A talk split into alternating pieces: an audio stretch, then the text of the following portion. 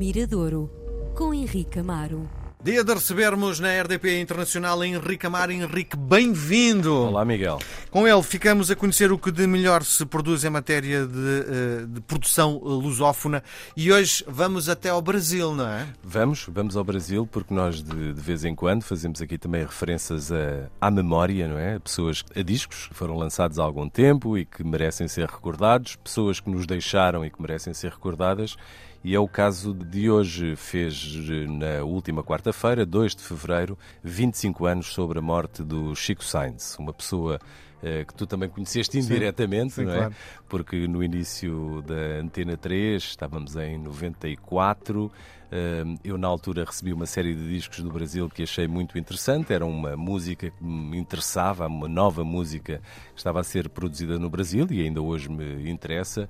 E achava pertinente começar a divulgá-la em Portugal e assim apareceu nomes como os Raimundos, como Gabriel uh, Pensador, Gabriel o Pensador, o Chico Sainz com a Nação Zumbi. Zumbi, e foram discos que marcaram muito e que marcaram marcaram-me a mim e marcaram também a história da música brasileira. O Chico uma, Sainz. Uma das coisas que eu sinto do ponto de vista do consumidor é que uh, o Chico Sainz e a sua Nação Zumbi faziam uma mix de, de, sonoridades. Uh, havia aquela cena que vinha da América, mas ao mesmo tempo havia uh, a brasileirada, não sei se se diz isto desta forma, mas, mas sentia-se que havia ali a, a, raça brasileira pelo meio. Sim, é? isso era uma das marcas do movimento Mango Beat, nascido no Recife nos anos 90 e que, e que marca muito, da qual o Chico Sainz foi um dos fundadores, um dos maiores divulgadores e uh, um dos grandes uh, símbolos, que era essa ligação entre a modernidade e a música tradicional do seu estado Estado e do, do Estado de Pernambuco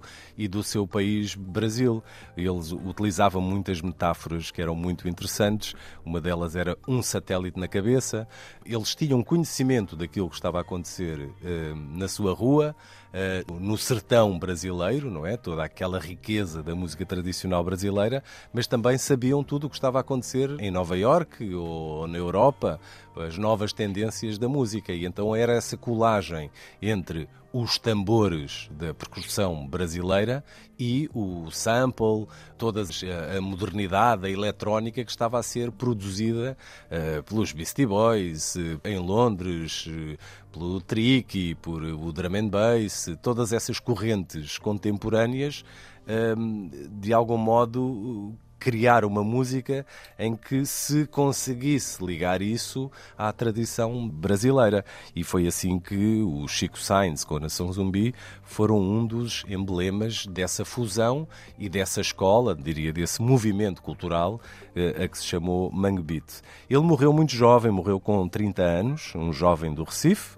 que se ligou no início ao, ao hip hop, ao hip hop e também eh, àquilo que nós falámos, ao frevo, ao maracatu, a toda essa tradição e riqueza da música nordestina, lançou apenas dois discos, Da Lama ao Caos e depois o Afro Ciberdelia. era um performer, era uma pessoa, aquilo que nós chamamos hoje, uma pessoa magnética, não é? Uma pessoa que tinha capacidade, era um agregador, uma pessoa que tinha essa capacidade de juntar pessoas com sensibilidade diferente. Lançou dois discos apenas, deixou um legado que me parece intemporal, tão intemporal que 25 anos depois quase que me senti na responsabilidade de o trazer ao Miradouro. Morreu de um modo trágico, morreu no início do Carnaval, ele era muito, uma pessoa muito ligada a essa tradição, a essas manifestações um, do seu Estado. E, e, há um dia em que ele queria ir participar num bloco carnavalesco, o Carnaval estava a começar, e os brasileiros, como sabes, o Carnaval não tem só três dias, tem muito mais do que isso. e decidiu um dia sair da cidade do Recife, tinha um compromisso em Olinda, que é uma cidade Uh, diria quase que tu não notas a fronteira entre o Recife e Olinda, uma cidade irmã e geminada quase com o Recife. um, pediu um carro emprestado à sua irmã, decidiu ir com um carro mais pequeno. Ele tinha um, um Ford Landau, um carro maior e era mais, muito mais difícil de estacionar e pediu um Fiat Uno à sua irmã para poder ir e como já estava atrasado, vestiu-se a rigor para ir participar nessa manifestação em Olinda e tragicamente hum, teve um problema no carro e morreu num acidente de viação eh, junto ao Centro de Congressos, já em Olinda.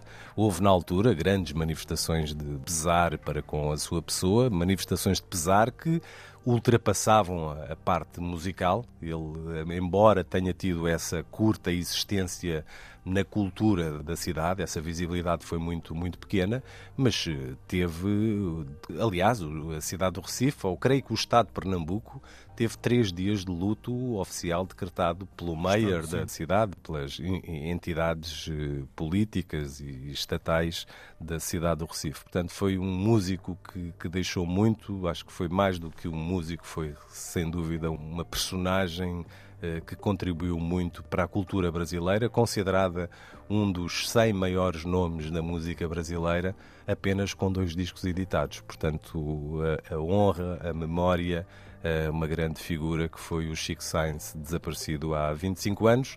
Trago para partilhar com todos o Maracatu Atómico, que é uma canção que ele gravou no seu último disco, embora não seja uma canção dele, é uma canção do Jorge Maltner, um músico também brasileiro, uma música lançada no início da década de 70, mas que depois ganhou uma visibilidade muito grande com esta versão que vamos ouvir agora, o Maracatu Atómico, o Chico Sainz com a Nação Zumbi.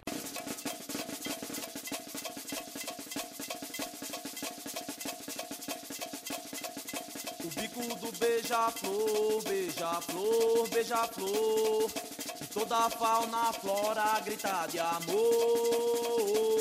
Quem segura o porte estandarte tem arte, tem arte. E aqui passa com raça eletrônico, maracatu atômico.